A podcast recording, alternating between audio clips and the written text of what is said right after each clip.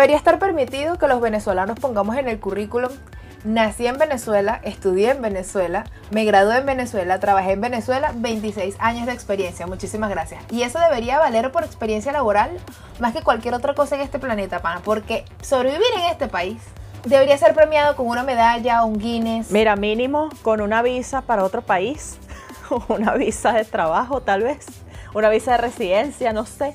debería ser premiado con eso, porque que uno cada vez que dice, bueno, ya no se puede poner peor. No. Venezuela va y te sorprende y se pone peor. y es cuando uno decide callarse la boca y dejar de decir, bueno, ya no se puede poner peor. No, uno sabe que se puede poner peor, así que mejor uno se calla y uno sigue trabajando en su día a día y toda la cosa, aspirando a algún día poder salir de este peo. Pidiéndole a la gente que publica esas ridiculeces en WhatsApp de marzo, sorpréndeme, abril, sorpréndeme, marico, cállate. Cállense. Por favor, cállate. Yo no quiero que me sorprendan, pero para nada. ¿Qué te puedo decir, amigo? ¿Cómo están? Buenos días, buenas tardes, buenas noches, donde sea que se encuentren, a la hora que nos estén escuchando. Sean bienvenidos a otro episodio de No lo planeamos. Yo soy Bárbara. Yo soy Cristina. Y este capítulo se llama casi que literalmente Venezuelanding. Venezuelanding, verbo proveniente de, Venezuela in haciendo en Venezuela, sobreviviendo en Venezuela, no muriendo en Venezuela, porque... Ah, Venezuela.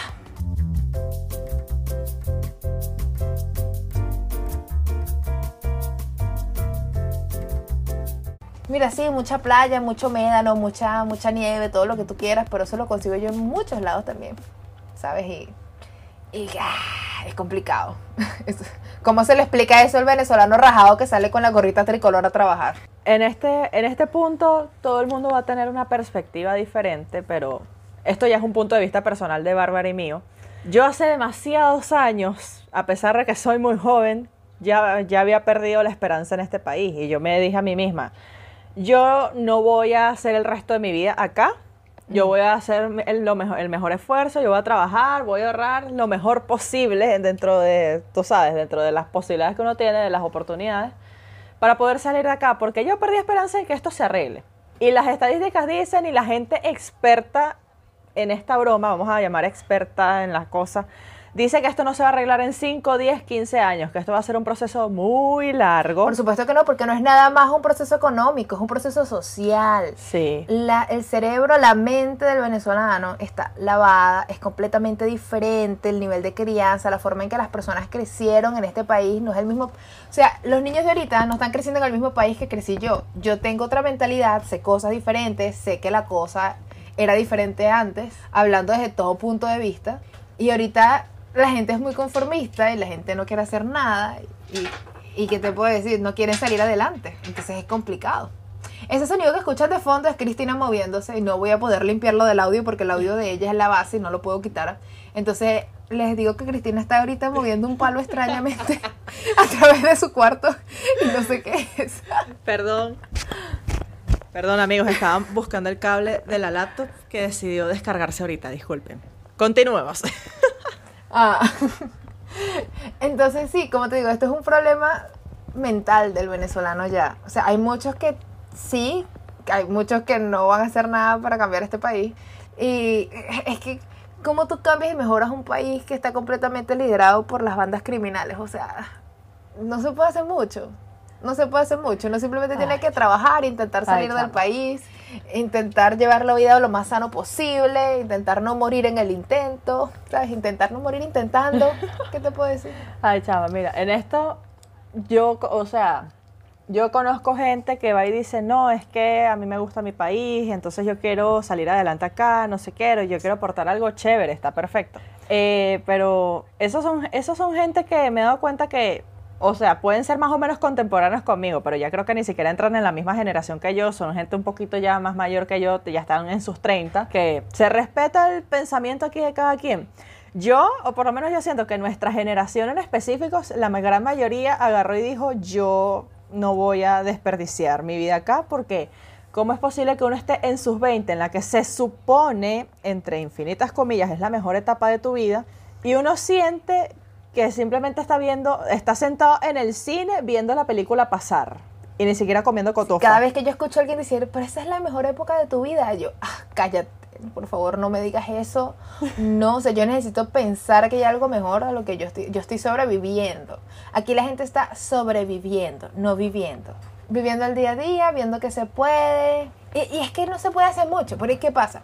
Si han estado escuchando el podcast desde el principio, saben que a veces subimos el sábado, a veces subimos el jueves, a veces subimos el domingo. No es porque nosotros seamos unas irresponsables, no lo somos. Totalmente, se los aseguro que no lo somos. Nosotros apenas terminamos de grabar, nosotros grabamos casi siempre los sábados o los domingos en la noche. Comienzo yo a editar el audio. Y eso como para el martes, miércoles, como mucho está listo. Y se lo mando a Cristina. Y ya ella lo que ella edita la parte del video. Y el, el- está listo, el capítulo está listo el jueves en la noche, el viernes. Pero que el internet no te deja subirlo, se te va la luz, se caen los megas, no hay señal, de repente, qué sé yo, hay un llueve, porque aquí caen dos gotas de agua y colapsa el sistema eléctrico del país. Entonces uno no puede hacer nada porque, ajá, o sea, que va- se cayó CanTV. que le, le vas a reclamar a CanTV que no hay CanTV? ¿En serio? Ellos te van a decir, sí señora, bienvenido, no hay CanTV en la mitad del país. Espérese que llegue. En la misma empresa CanTV probablemente no hay CanTV. Sí, se- ay, hola CanTV, se me cayó el internet. Sí, aquí tampoco tenemos desde hace un mes, no se preocupe. Y uno, ah, ok. Ay, no, chavo. Ay, no. Entonces imagínate, ¿cómo, cómo uno hace un emprendimiento? ¿Cómo hace un emprendimiento uno aquí? Que sí se puede, si hay gente que lo hace, pero es complicado. Es complicado. Por eso te digo, ser venezolano debería ser parte del currículo. Y nosotras, por lo menos, nosotras creo que fuimos de las últimas generaciones, porque la que viene después de nosotros, más o menos, y ni tanto, pero nosotras fuimos que sí, la última generación que tuvo realmente la oportunidad de eh, estudiar en escuelas privadas, aunque, o sea, no, primero que nada en este país no había que ser millonario para uno irse a un colegio privado y no un colegio X, no, un colegio Para nada. de buen nivel en donde ahí iba la gente que llegaba con chofer en camionetas blindadas y uno iba al mismo colegio que esa gente. Uno estudió en universidad privada. No es que uno era millonario, o sea, a ver, yo soy hija de padres divorciados, mi mamá me crió ella, o sea, no, eh, vivíamos alquiladas. Ok, yo soy hija única y toda la cosa, pero ajá, o sea, mis papás no son profesionales, o sea, mis papás, mi papá es carpintero y mi mamá es decoradora. A ver, y ellos, o sea, trabajan por su cuenta. No es que tenían asegurado un sueldo todos los meses, un bono, un aguinaldo, una broma. No. Ellos tenían que salir de lunes a lunes a trabajar para poder, tú sabes, vivir bien. Y nosotras vivíamos bien. Mi mamá era, o sea, se lo, lo estábamos comentando antes de, de empezar a grabar porque queríamos como que ver así los puntos para ver si estábamos en la misma página. A ver, mi mamá se iba a la peluquería todas las semanas a hacerse el cabello, o sea, no era solamente a lavar y secar, no, mi mamá se iba lavado, tinte, se hacía corte, se hacía secado, se hacía tratamientos, se hacía- iba también a hacerse los faciales, se hacía las uñas, uñas de mano y de pies, no es que, que, bueno, manicure y ya, no, uñas de mano y de pie. Mi, eh, mi mamá y yo nos íbamos de vacaciones todos los años, varias veces, o sea, las vaca cada vez que yo tenía vacaciones escolares, mi mamá agarraba tiempo para. Íbamos a visitar a la familia que antes tenía en Maracaibo, a la familia que antes tenía en Maracay. Vámonos a Margarita, yo no quiero ver a nadie, vámonos a Margarita. Y a un hotel con todo incluido, incluyendo pasaje de avión, transporte, toda broma. O sea, y eso lo podía hacer mi mamá, mi papá no pagaba eso, mi papá de broma me pagaba el colegio porque pues, los hombres de este continente no sirven para nada, discúlpenme. La mayoría, no todos, para que no vengan aquí, tú sabes. La mayoría no sirve para nada. Mi papá me pagaba el colegio, ya.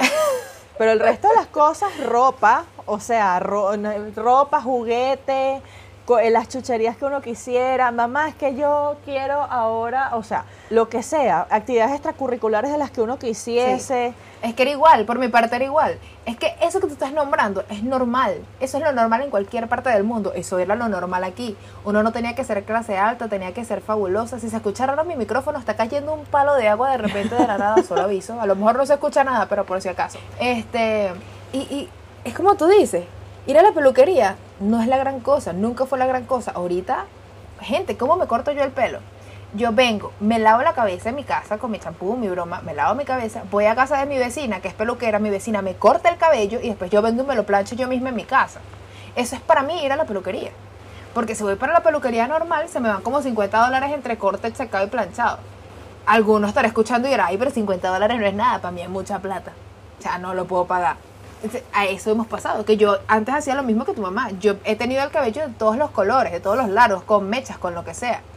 Y eso para mí no era, no era nada extraordinario, era que yo cada vez que iba para la peluquería me picaba un bichito y decía, me va, a, cort- me va a cambiar el color de cabello y me lo pintaba. Ujú. El comprarme ropa, por Dios, yo no había un día que saliera de mi casa sin llegar con una, por lo menos una bolsa con un par de lentes, una bolsa con una camisa, algo, pero yo nunca llegaba a mi casa con las manos vacías. Entonces no, e- no era, insisto, nosotros no éramos clase, o sea, nosotros no éramos millonarios. Mi mamá siempre fue ama de casa. Después que yo nací, mi mamá se dedicó completamente a una devoción a mí, muy bien hecha, que por cierto la felicito, genial. Así es como debe ser, la gente debe ser devota a mí. Este,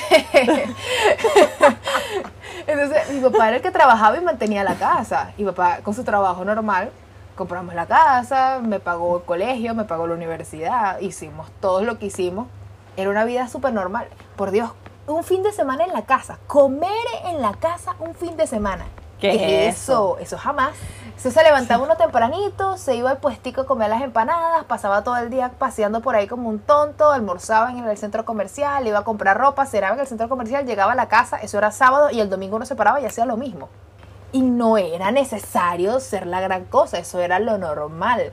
Que tú veías que la gente cobraba bono, utilidades, que cobraba algo y entonces salía a comprarse una nevera. Coño de la madre. Se fue la luz.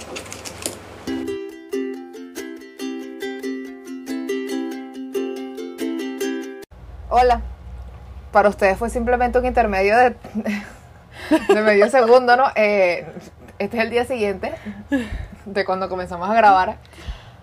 Eh, sí, bueno, ustedes A Bárbara se le fue la luz. recuerdan que yo les dije, ¿no? Que aquí se iba la luz a cada rato, que aquí caían dos gotas y se colapsaba el sistema eléctrico. Pues colapsó el sistema eléctrico, ¿qué te puedo decir? Se fue la luz, se fue la luz, llegó a la madrugada. No solamente que la luz llegó a la madrugada, sino que el internet llegó como a las 12 del mediodía. Y pues nada, aquí estamos otra vez grabando. Sí. Y quería comentarle, ¿no? Para que ustedes vean que qué casualidad, qué casualidad el capítulo del que estamos hablando hoy.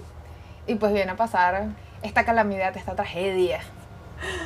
Ay, Dios. Como, como tú le cuentas a la gente que hay veces que pasas 24 horas y 48 horas sin luz sin ninguna explicación. Mira, gente del interior del país o del Zulia te va a decir, ay, 24 horas, 48 horas. ¿Qué es tener luz? Te van a preguntar. ¿Qué es eso de tener luz? A nosotros nos llega la luz una vez a la semana.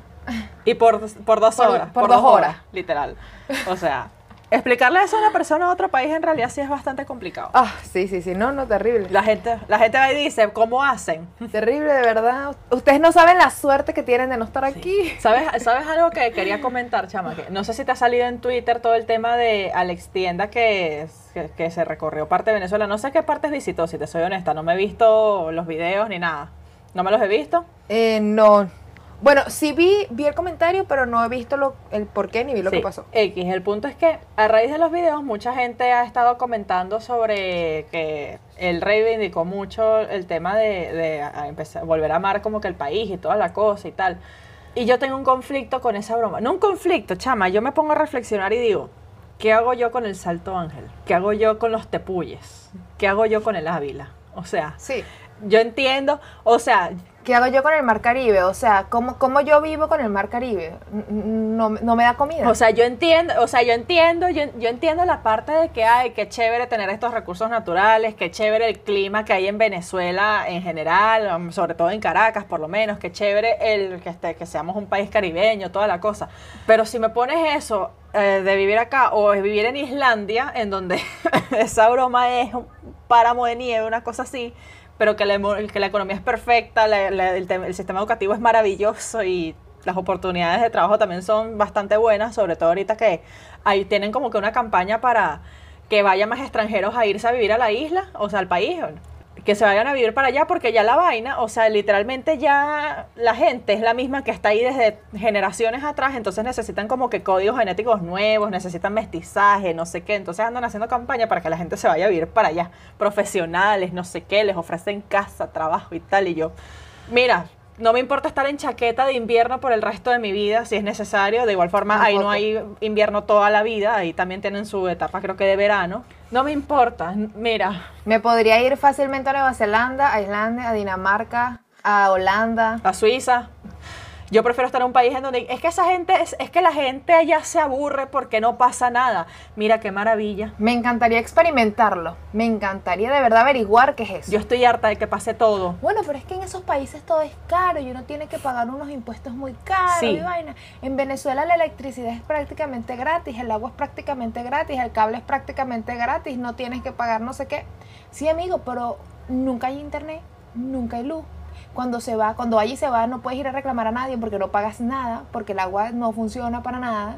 La única forma de que tengas un- una fuente constante de agua en este país es que tengas un pozo, porque si no, no tienes. O sea, gente, hola, me presento, mi nombre es Bárbara, yo vivo aquí en Maracay, como ya lo saben.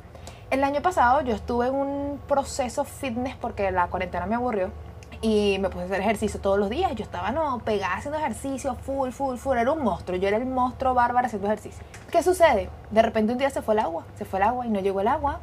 No llegó el agua como por dos semanas. Tres, mentira, por tres semanas no llegó agua a mi casa. tres semanas sin llegar una sola gota de agua. Explícame quién puede vivir así. Ahí es donde decías, ok, entonces el agua que queda, ¿qué hago? ¿Lo utilizo para bañarme o lo utilizo para cocinar? Entonces, algo tan tonto que uno puede, que uno da como por hecho. Ay, pero es que si estás en cuarentena y no estás haciendo nada, haces ejercicio en tu casa. O sea, sí, amigo, pero hacer ejercicio todos los días requiere bañarte completamente todos los días y requiere un poco de ropa que estás dejando asquerosa todos los días. Entonces, ¿cómo te bañas? ¿Cómo lavas la ropa? ¿Cómo cocinas? ¿Y cómo haces que todo funcione si no tienes agua? Pero es que el agua es gratis, de bolas, porque no hay. Literal, o sea, la razón de que en esos países el impuesto, los impuestos sean tan altos es precisamente para que si tú, por ejemplo, tienes un accidente o algo y tú vas a un, a un hospital, a diferencia de Estados Unidos, si tú entras a la sala de emergencia de Estados Unidos, tienes que primero presentar los papeles del seguro y tienes que pagar y después el seguro te reembolsa. En esos países no, en esos países tú entras y tú no tienes, tú tienes que presentar, no Ujú. sé, el DNI, una cosa así, la identificación, tu vaina del seguro social, qué sé yo. Y ya, después ya no, tú no tienes que pagar nada. De hecho, la gente en Europa mira a los gringos y es tipo, ¿por qué tú tienes que pagar por ir a la sala de emergencias? No entiendo. O sea, ¿qué sentido tiene? Allá la gente no tiene que pagar las escuelas porque el sistema público es maravilloso. Allá la gente, en las universidades inclusive, o sea, no solo escuela primaria, escuela secundaria, no. La seguridad funciona. Allá los policías andan sin armas. Porque ¿para qué un policía va a tener una pistola? ¿Para dispararle a quién? Van en bicicleta esa gente en chorcito. El punto justamente de eso es que tú puedas disfrutar de todos los servicios. O sea, en esos países hasta el internet como que viene incluido en el tema de los servicios básicos. No es que tú tengas que contratar un servicio aparte, no. Esa vaina ya viene incluida en eso. Es que pagan muchos impuestos. Sí, amigo, pagamos muchos impuestos porque absolutamente todo funciona. Y cuando algo no funciona, tú puedes ir a reclamar y te van a dar respuesta. Se supone que esa es la razón. Exacto. ¿Cómo, ¿Cómo uno puede tener un carro aquí que funcione y que no se dañe? Cuando tú vas pasando por una calle y hay un hueco que es del tamaño de la calle, que si pasas por ahí pierdes un caucho. Y, y, o sea, es que la gente no entiende. De verdad, el salto ángel no me da nada. Qué bonito, hay una foto, tú a veces ves videos y le pones el alma llanera del alma llanera, ¿no? La, la canción esta de Yo nací en esta Sí, ribera, esa esa es la Alma. Llanera. ya ni sabemos. Ajá. Entonces tú pones, tú pones esa vaina de fondo con el salto ángel un día a las 4 de la mañana prendido y dices, coño, sí, mi país, wuhu. Pero ya, o sea, la mañana siguiente todavía no sabes, o sea, no tienes que ponerle la arepa para rellenarlo, ¿sabes? De nuevo, aquí no es que estamos, o sea, vamos a hablar claro. Uno sí tiene cierto nivel de apego emocional con el país y toda la cosa, porque ajá, uno nació acá, uno se crió acá. Pero el apego emocional yo no siento que venga tanto por el hecho del país en sí, uno, sino por el tema de las vivencias que uno tuvo acá, de los amigos, de las experiencias, de la familia. O sea, yo siento que viene realmente de eso. Si tú te mudaras con, todas tu, con toda tu familia y todos tus amigos a otro país todos juntos y todos vivieran cercanos, ¿tú realmente extrañarías tu país? No tanto, no tanto, esa es la realidad, porque lo que tú extrañas realmente es la gente y lo que tú viviste ahí, toda la cosa. Ojo, ese es mi punto de vista, yo lo veo así. Pero llega un punto en donde uno se cansa, chama, o sea, yo estoy, yo estoy cansada. O sea, yo llegué a un punto en donde yo dije, yo no quiero estar más acá, sáquenme de acá. Ya el punto no es, co- como lo, yo lo comentaba esto con una amiga, ya el punto no es sáquenme de Venezuela, ya el punto no es sáquenme de Latinoamérica, ya el punto es sáquenme de América. Este continente yo no sé qué le pasó, pero todos los días sale una noticia específicamente de este continente. Y uno y que, no podemos estar en paz un día, un día, uno. Sí, o sea, como quédense tranquilos, ¿por qué? Porque por lo menos ya uno no se levanta con vainas locas de Trump. por lo menos eso fue uno menos, uno menos que salió de las Por lo noticias. menos. Este, o sea, pero es que de verdad, uno se enferma. Yo hace mucho tiempo que dejé de estar pendiente de las noticias de este país, de las noticias en general. Eh, yo estudié, cuando yo estudié comunicación social, nosotros teníamos en periodismo lo que se llaman pruebas de actualidad, y es que cada cierto tiempo te hacían pruebas eh, que tenían que ver con las últimas noticias en el mundo de la farándula, del deporte, de la política, lo que sea. Y también te ponían fotos de, del ministro tal, la ministra tal, el alcalde tal, para que tú los identificaras. Entonces uno tenía que estar, esas pruebas eran sorpresa, y uno tenía que estar todo el tiempo metido en la noticia, todo el tiempo. Y yo me acuerdo que ese semestre en la universidad yo vivía enferma, con fiebre, con dolores de cabeza, porque es que las noticias eran tantas a cada rato. Dígame los nombres de los ministros. Esa era la época en donde los ministros andaban jugando como que si fuera la silla caliente, la papa caliente, y las bichos se pasaban y se lanzaban el título para acá, para allá. Entonces un día este era el ministro de tal cosa y el día siguiente era el ministro de otra. Chamo, yo esas pruebas, yo no pasé una sola. O sea, tantas las noticias, tantas la vaina, yo no pasé una sola prueba de en toda la carrera. Y no es que yo no sabía nada, no es que yo no estaba pendiente de lo que pasaba, es que no pasaba. Pero es que casualmente ese día en la mañana, cinco minutos antes de que entráramos a clase, pasaba algo y eso estaba en la prueba. Entonces yo cinco minutos antes de entrar a clase no leí la noticia. Yo la leí fue en la mañana. No, amiguito, así no se puede. Entonces mi, yo, yo depuré mis redes sociales, yo depuré todo. Si hay algo importante que está pasando, mi papá me manda un mensaje de texto y me avisa. Mira, ¿sabes qué tal cosa? Yo no, ok porque es que no puedo, o sea, mi estabilidad mental no me lo permite. O es estar sana y ser feliz o estar pendiente de las noticias de este país. A mí me dio un pequeño colapso, bueno, no me dio tan fuerte, pero sí estaba un poquito en crisis, creo que tú también y varias amigas mías también con todo el tema de este boom de las acusaciones de abuso sexual y todas las cosas que estaban sucediendo. Por supuesto. Que aquí, como buenas feministas que somos, aquí apoyamos a todas las mujeres, aquí no apoyamos a, los, a, los, a los hombres que, que son sin H con N y con B pequeña. Esos no, esos no, esos se pueden ir, se pueden ir a otro planeta. Pero leer ese tipo de cosas, ni siquiera es que los leía en las noticias, esos eran tweets de gente que yo seguía y que retuiteaba y no sé qué, y leía hilos y era una broma que me colapsaba. No me, imagina, no me imagino estar literalmente trabajando en un periódico, en un canal de noticias, teniendo que leer, que leer todas esas cosas, declaraciones también de entes oficiales, de bromas, de activistas, de lo que sea. Yo colapsaría. Es una broma. Llega un punto en donde uno tiene que poner en una balanza, que es más importante en este momento, yo estar enterada de todo lo que está pasando en este país sí. o preservar un poco de mi estabilidad mental para tratar de sobrevivir a otro día, de poder levantarme y trabajar de poder poner una buena cara en mi casa para que mis papás no se preocupen. Tú sabes, o sea, prefiero escoger la estabilidad mental, la poca que hay, antes que mm. lo demás en este, en este momento. Sí. Que ahí también viene el tema de la gente que dice, tú y, lo que tú ves, que los, que los coreanos estos, que no sé qué, y amigos, sí, o sea, búscate, yo tengo mis coreanos, búscate tú algo más, o sea, no tienen que ser ellos, búscate algo. Si lo tuyo es hacer meditación, veías meditación, eso conmigo no funciona, por lo menos no ha funcionado todavía, a lo mejor después. Vaya a hacer meditación, qué sé yo, vaya a hacer repostería, vaya, a dibujar. tienes que buscar algo que te saque del hueco emocional que uno vive en este país. Yo recuerdo hace años, yo estaba en un grupo de teatro y varias de las chamas que estaban en ese grupo de teatro, ellas ya, todas de mi colegio, ya eran varios años que iban por encima de mí, ya se habían graduado, no sé qué, toda la cosa. Yo recuerdo una vez, creo que fue en una publicación de Facebook, chama. Una de estas chamas, ella se fue a Chile, no voy a decir su nombre. A este punto mucha de la gente que estudió en mi colegio se fue a Chile, así que no, no, sé si vayan a saber quién es, así que no sé. Chama, yo no me mudaría para Chile, aquí haciendo un paréntesis rápido. ¿Qué pasa? A mí, me, a mí me llega solo un temblorcito de esos y yo me muero de un infarto. Nada más por eso, no me iría jamás para allá. Eh, yo estoy de acuerdo con, esa, con eso. Mira, yo no me iría a otro país latinoamericano, si te soy honesta. Así mismo lo digo, no me iría a otro país latinoamericano. X. Yo recuerdo que ella, que ella publicó una foto del Ávila diciendo algo así como que, ay, mi querida Ávila, cómo te extraño, cómo pues extraño poder abrir mi ventana y verte y no sé qué. Y yo tipo... Y, o, y también refiriéndose a Caracas, que, ay, mi bella ciudad, no sé qué, no hay una, no hay una como tú, cómo te extraño cómo quisiera volver para poder caminar por tus calles.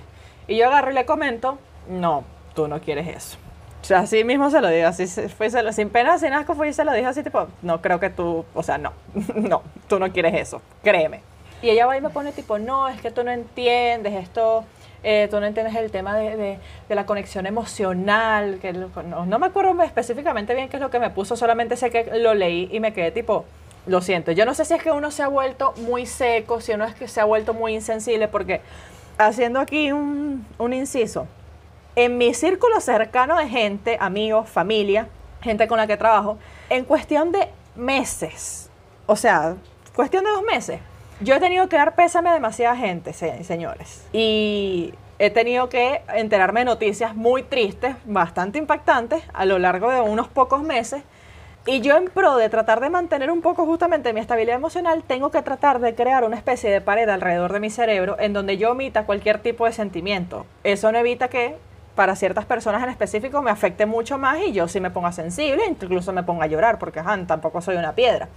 Pero hay ciertas cosas que con el paso de los años yo he ido bloqueando porque yo digo, ¿qué voy a ganar yo poniéndome sensible y poniéndome así todo emocional con esto y toda la cosa? No voy a ganar absolutamente nada. Hay una realidad acá. Yo no quiero seguir viviendo en Venezuela. Esa es mi decisión, ese es mi pensamiento. Yo no quiero seguir acá. Porque de verdad miro, a mí mi doctor una vez me hizo el ejercicio, tú ves tu futuro acá y yo digo, ¿cuál futuro? ¿Cuál? Yo necesito que alguien me lo diga, ¿cuál futuro? No lo veo, al menos no para mí. Para mí yo no veo uno. Es que yo creo que de ahí comenzó ese tema desde que yo hace muchos años comencé a decir que, yo no quería tener un hijo. Pero al principio para mí era, o sea, yo no quiero tener un hijo en este país.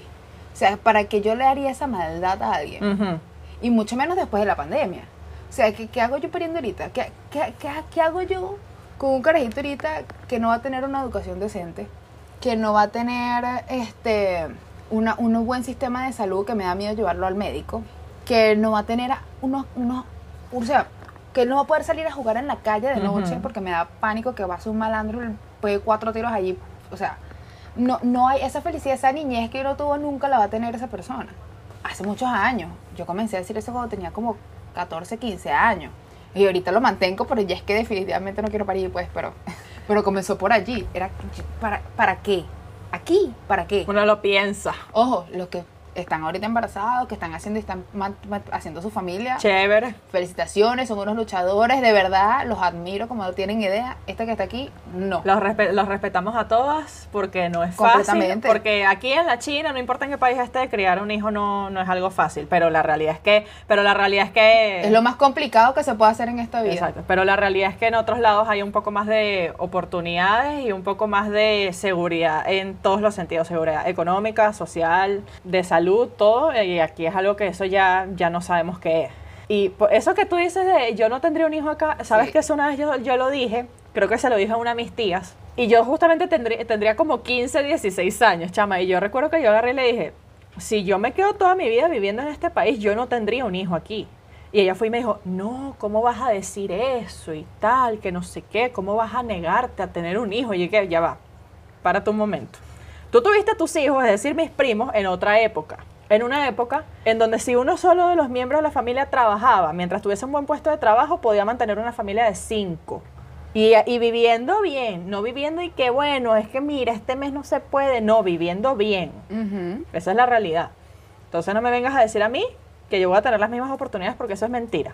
A nosotros, chama, nuestra generación está tan traumatizada que literalmente en el momento en que tú sales de bachillerato sientes que tienes como un cronómetro en donde te están contando, se te están restando los segundos, los minutos, las horas de vida para tú moverte de entrar a la universidad o encontrar un buen trabajo o empezar a ganar dinero y empezar a pensar, ajá, pero si me quedo acá, ¿qué hago? Monto un negocio, no sé qué, ajá, toda la cosa. O si me voy, ¿a dónde me voy? ¿Cuánto tengo que ahorrar para mudarme? ¿Qué papeles tengo que sacar? ¿Cuántos idiomas tengo que saber? ¿Qué, qué, qué preparación tengo que tener? O sea, uno siente que el tiempo se le va. En esto, o sea, uno le da, a uno ahorita le da es las crisis de los 20, que llegas a los 20, sigues en la universidad, no sé qué pero aún así topas los 20 y tú dices, se me está acabando el tiempo. Ya no es la crisis de los 30 o de los 40, no, es la crisis de los 20 de se me está acabando el tiempo para poder hacer algo con mi vida y que no se me vaya todo por el frente.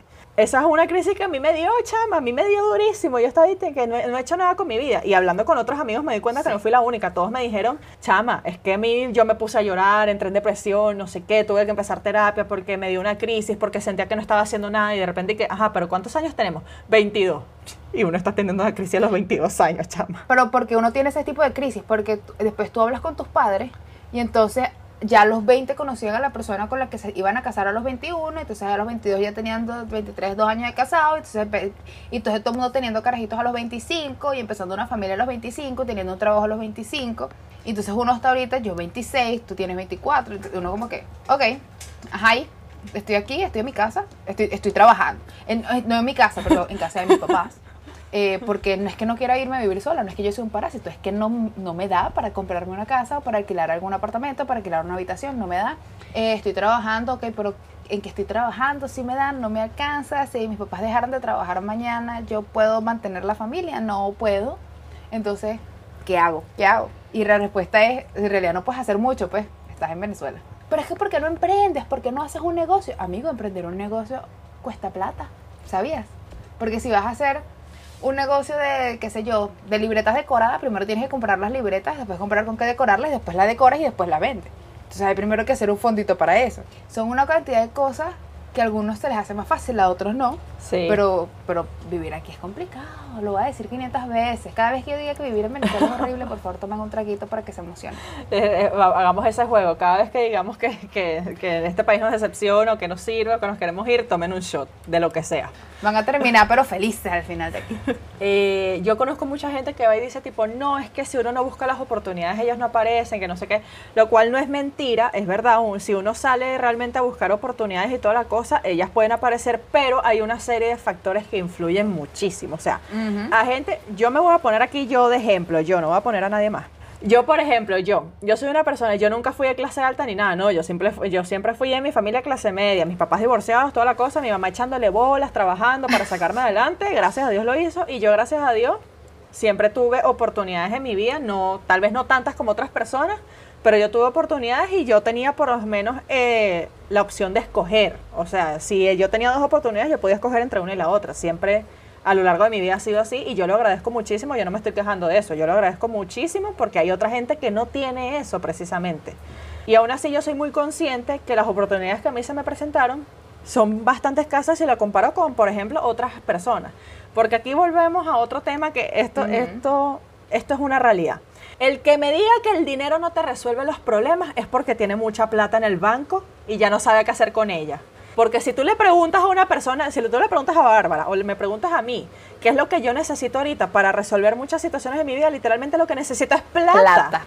O sea, la única cosa que no me va a resolver el dinero ahorita es el tema de yo conseguir una pareja. Y saben que eso no es una prioridad. Eso no está en mi lista de prioridades ahorita una pareja. No, mis prioridades ahorita son salirme de las casas de mis papás. Por favor y gracias. Tener un in- buen ingreso, tener un, tener un buen ingreso mensual en donde yo pueda de verdad mantenerme sola. No me puedo mantener completamente sola, pero puedo vivir con roomies, lo hago, pero por lo menos me independicé, me salí del bendito nido del coño, porque ya me tiene mal.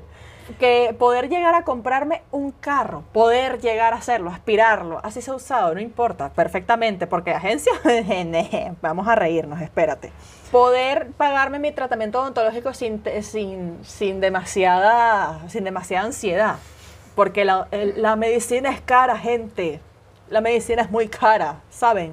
Poder ahorrar lo suficiente para poder salir de este país, para poder solicitar alguna visa a algún país maravilloso como Nueva Zelanda, porque en este punto mi sueño es vivir ahí, de verdad que lo es, y poder trabajar allá y poder irme de acá Por dos. y poder empezar allá de cero como es, pero ya teniendo en mente que pude echarle bolas, que, ya lo- que si lo logré en Venezuela lo puedo lograr en cualquier sitio. Pero pana, cada día que pasa se hace más cuesta arriba. Uno sigue todavía tratando de mantener un poco el optimismo de que no, mira, es que podemos hacer esto y tal, que no sé qué, porque uno ve el ejemplo de otras personas que lo, lo intentaron y les está saliendo bien y están logrando salir un poco adelante, más o menos, y uno quiere seguir el ejemplo. Pero se hace duro, chamo, se hace muy duro.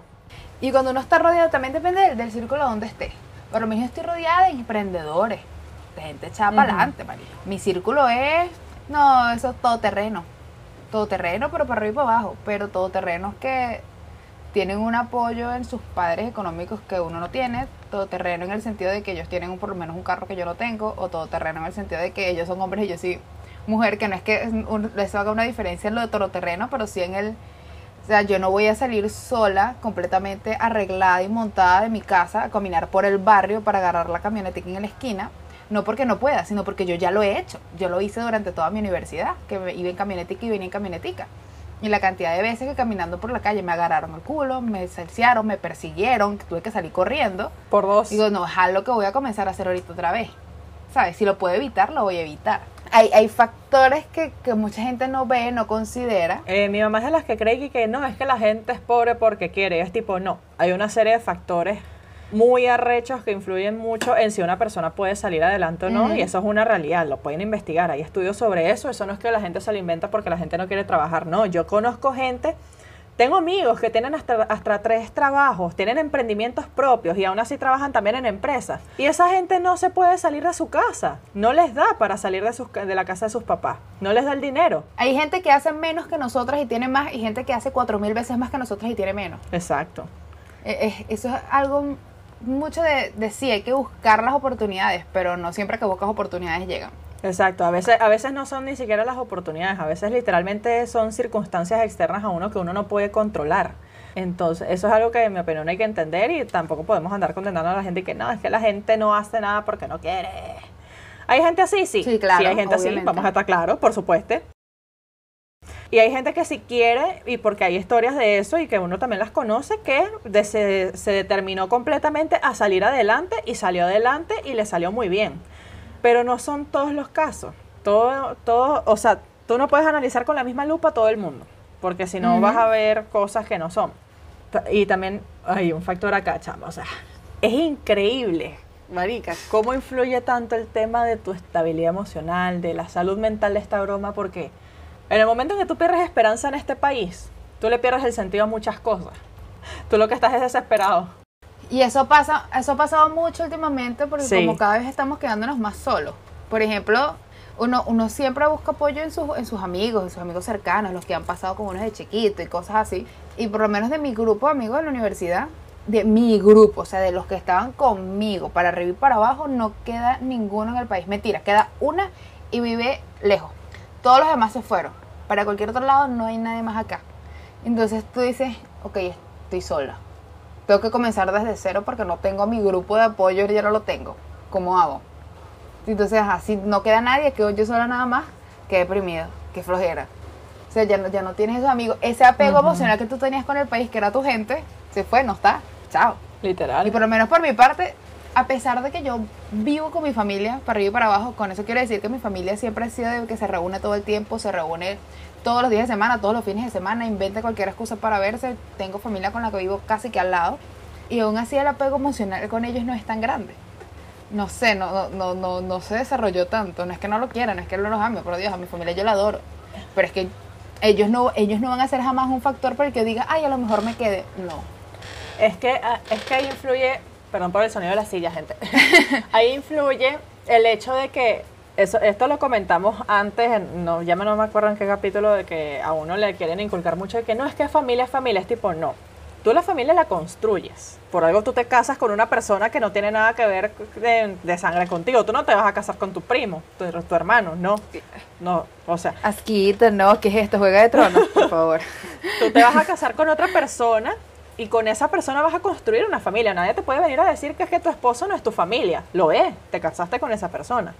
Lo mismo, lo mismo yo considero con los amigos. Yo soy, o sea, a mí toda la vida, chama, si me ponían en una, en una mesa la opción de reunirme con mi familia o reunirme con mi grupo de amigos, yo me iba con mis amigos. Esa es la realidad. Porque yo me sentía más cómoda con ellos. Yo, con, yo en mi familia, yo nunca me pude sentir realmente como yo. Yo en mi familia siempre yo me sentía como que yo no debía estar ahí. No, si alguien aquí ha tenido ese sentimiento, me lo deja saber. Yo sentía como que a mí me habían adoptado, una cosa así, que todos me veían como la hija adoptada, una cosa extraña. Y nunca me sentí cómoda con ellos, era gente con la que yo nunca realmente conecté. Yo los quiero mucho, por supuesto, yo los quiero, ellos nunca me trataron mal ni nada por el estilo, yo los adoro pero si tú me pones a escoger entre mis mejores amigos y mi familia, yo prefiero irme con mis mejores amigos antes porque con ellos construir una relación más honesta. Con ellos yo puedo ser como yo, yo puedo decir la tontería que sea, actuar como sea, o sea, siendo estúpida, todo lo que sea, emborracharme enfrente de ellos y a mí no me va a dar vergüenza, porque ellos saben quién soy, quién soy. Entonces es como, es diferente, es una dinámica diferente. ¿Significa que uno no quiere a su familia? No, uno los quiere. Pero no es lo mismo. La familia que tú construyes de cero, por años es una cosa es una cosa diferente. Y a mí me pasa eso de que yo tengo amigos que yo quiero mucho, justamente mis amigos más cercanos son los que poco a poco se han ido yendo del país. Y eso es una broma que a mí me parte cada día porque se están yendo a los lugares más alejados que hay. No es que pueden irse por lo menos al mismo país, no, se están yendo así, uno para acá, el otro para otro continente, el otro para arriba, el otro para abajo, y es como, pónganse de acuerdo, váyanse al mismo lado, por lo menos. Así uno puede ir a visitar un solo sitio. Y por lo menos es que si nos, nos, nos podemos mudar como en un lugar donde la- la- el avión pase más o menos cerquita, yo me lanzo. Una cosa así. Exacto. Bueno, a mí me pasa, o sea, tengo la misma, la misma idea que tú, pero a diferencia de ti, yo soy con mi familia, he conectado muchísimo. Yo, bueno, no, no sé si eso tiene que ver más conmigo o más con mi familia, pero yo soy igual en todos lados, absolutamente en todos lados. No, yo no. Los mismos, come- los mismos comentarios inadecuados que hago aquí, que hago contigo, que hago- los hago frente a mi familia, los mismos bailes improvisados que hago caminando en el medio de la casa cuando voy a buscar agua son los que hago en casa de mis tíos. Eh, eh, yo soy la payasa en todos lados, pero aún así hay, hay como esa cosa, hay, hay ciertos valores de vida, ciertos pensamientos que uno no comparte con la familia porque somos generaciones diferentes, círculos diferentes, eh, colegios diferentes, no sé cómo lo quieran poner, pero, pero hay muchas cosas que, que a veces uno escucha que, que la familia dice y uno no. porque entonces eso, ese tipo de cosas uno puede cambiarlo, evitarlo, mejorarlo, no sé cómo Tal decirlo cual. cuando uno está con sus amigos, que es exactamente lo mismo que tienes en mi caso con mi familia, pero los mismos, pero tienen exactamente el mismo patrón de pensamiento, las mismas, los mismos valores que yo, creen en lo mismo, que no tiene nada que ver con que seamos la misma persona y tengamos la misma personalidad, no. Hablamos de la, de la fundación de las cosas que uno cree como persona y las cosas que uno valora como persona. Creo que eso en realidad son los factores que hacen que uno se sienta como que más apegado al país y toda la cosa, porque es tipo, si, si toda tu familia se va, por ejemplo en mi caso, chama, en el caso, mi familia materna, de mi familia materna, la gente que queda acá, o sea, familia directa, que sean hermanos de mi mamá, sobrinos, o sea, primos míos, familia directa, me queda un tío en Maracaibo con uno de mis primos y con su esposa, y ya el resto son primos de mi mamá, tíos, primos segundos, esa gente, esa gente no cuenta. Del lado de mi papá ya se fueron del país dos hermanos de mi papá, mi, mi papá es el segundo de cuatro hermanos, se fueron. Dos hermanos de mi papá se fueron ya del país dos primos. Sí, tengo, sí, se fueron dos primos, uno de ellos casado con hijos y todo.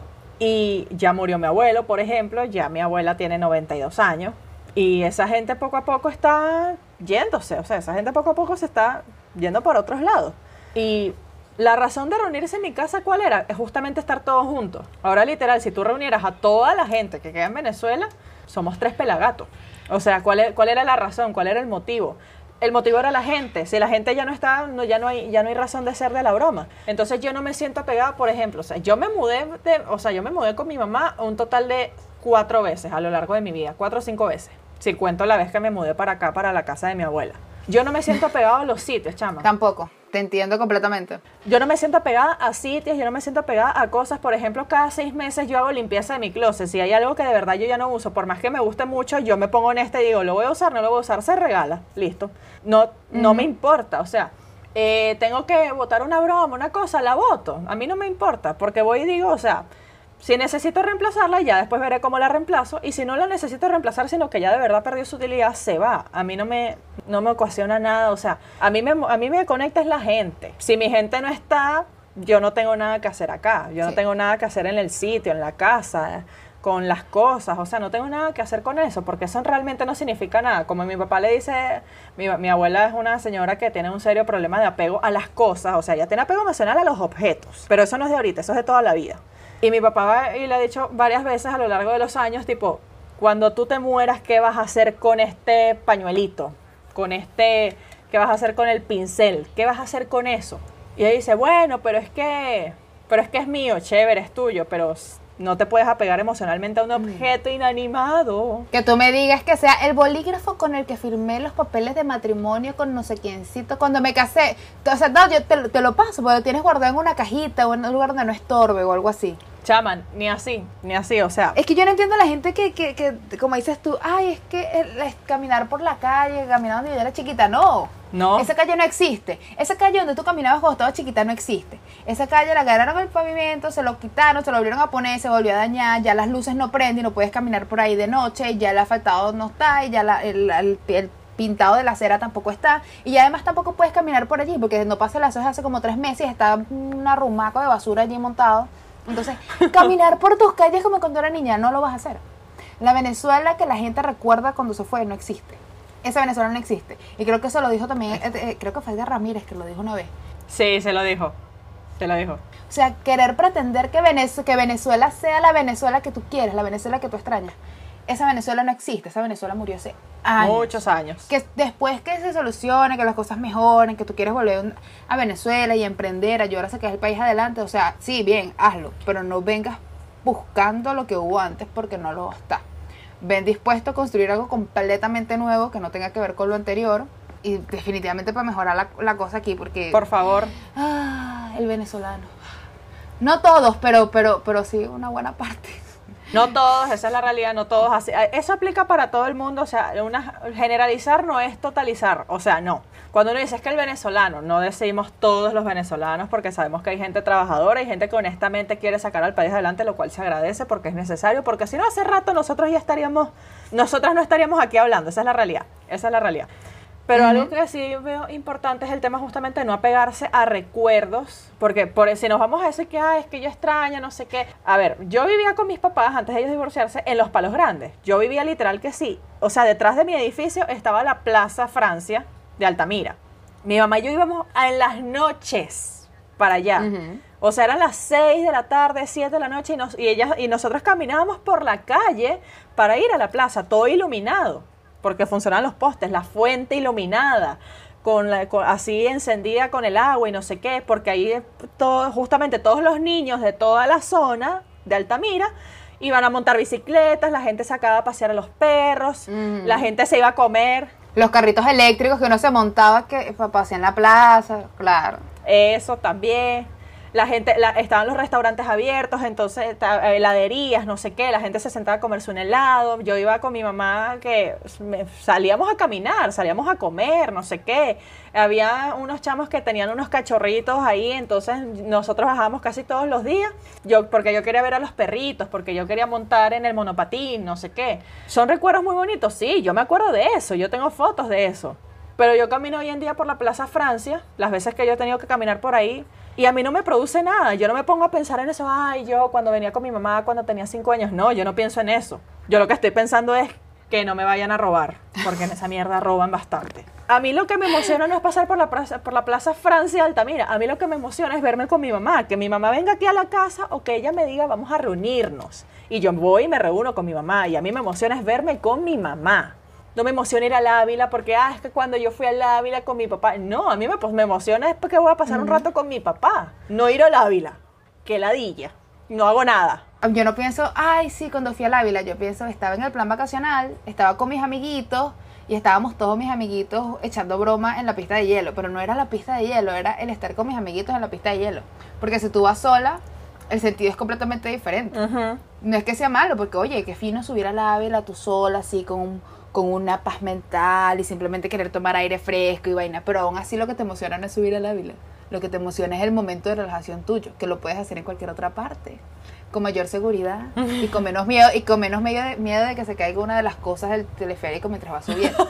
Y no es porque se vaya a caer o no, es porque seguramente ya no te va a tocar, vas a tener un una seguridad o alguien así, no te va, no vas a tener que ir en, el, en la cabina esa con chamito de 5 años con unos papás irresponsables, que el chamito va corriendo de lado a lado a la cabina y meciéndolo para los lados buscando de verdad que uno se muere en esa vaina. ¿Por qué? Porque es la educación, es el venezolano. Ay, es que no, es que cómo tú puedes decir eso. Es que Ocumare, es que los medanos de. Coro, es que Mérida, es que Apure, es que el Llano. Amigo, sabes que casi todos los países del mundo tienen eso, ¿verdad? Es que, es que Venezuela tiene las playas más hermosas del mundo. Mira, Llévame a Grecia y vamos a confirmarlo. Llévame a Ibiza. ¿quieres que te invite también, no sé, como a Francia también? Tiene lugares bonitos. Tailandia, Cancún. Porque sí, las playas aquí son bonitas como playas. Pero ¿qué pasa con el sistema turístico? ¿Dónde te vas a sentar? ¿Vas a ir a sentarte en la península de Paraguaná, en la playa, porque tú eres fino y va a llegar un malandro detrás de los arbustos y te va a robar? No vas a dejar el carro parado, no puedes irte lejos del carro porque te da miedo que te lo roben. No puedes dejar tus cosas y meterte al agua porque te da miedo de que te roben. O sea, no, te no, no vas a meterte en un hotel cualquiera porque te da miedo que el hotel tenga...